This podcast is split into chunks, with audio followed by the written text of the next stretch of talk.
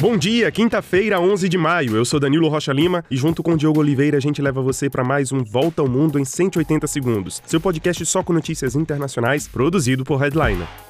Começamos com notícias sobre as consequências da morte do jornalista Armand Soldin na Ucrânia. A agência France Presse, para a qual ele trabalhava, anunciou agora pela manhã que faz sua própria investigação sobre a tragédia. Além disso, vai fazer uma pausa nas reportagens de guerra na Ucrânia. Segundo a AFP, apesar da decisão, isso não significa o fim das reportagens sobre o conflito entre russos e ucranianos. Além disso, a Procuradoria Nacional Antiterrorista da França abriu uma investigação por crime de guerra para apurar as causas da morte de Armand Soldin, que acompanhava tropas ucranianas quando foram surpreendidas por ataques de mísseis russos no leste da Ucrânia.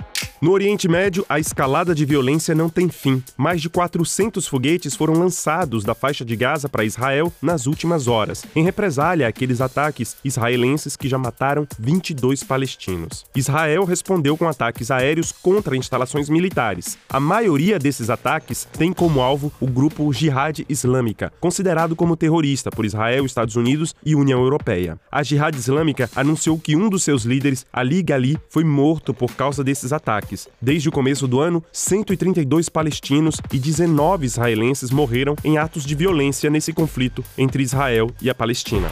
E passamos agora para os Estados Unidos. O país se prepara para suspender hoje a norma conhecida como Título 42, imposta durante a pandemia de Covid e que previa a expulsão imediata dos imigrantes que tentavam cruzar a fronteira ilegalmente. Resultado: dezenas de milhares de imigrantes de vários países da América Latina se aglomeram neste momento ao longo dos 3.100 quilômetros da fronteira entre o México e os Estados Unidos. As cidades americanas de El Paso, Brownsville e Laredo declararam estado de emergência para poder lidar com essa grande quantidade de imigrantes que chegam. O presidente americano Joe Biden prevê uma situação caótica na fronteira com o México por um tempo.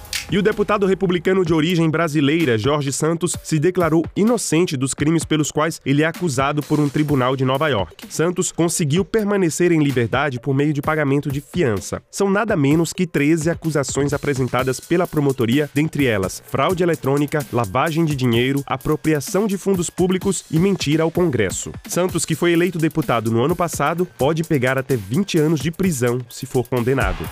No Equador, uma catástrofe ambiental. Um oleoduto que transporta 360 mil barris de petróleo sofreu sabotagem e derramou o produto em rios da Amazônia. A Petroequador, responsável por operar o oleoduto, diz que o buraco do vazamento foi selado, mas não divulgou a quantidade de óleo que vazou. Por enquanto, pode-se ver uma grande mancha negra que se desloca pelos rios da região amazônica.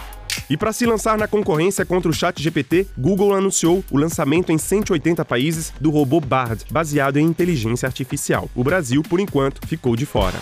E é isso, nós ficamos por aqui. Compartilhe o nosso podcast com amigos e família e não esqueça de nos dar as cinco estrelinhas no Spotify. Assim outras pessoas podem também nos acompanhar. Para você, um grande abraço, um excelente dia e até mais.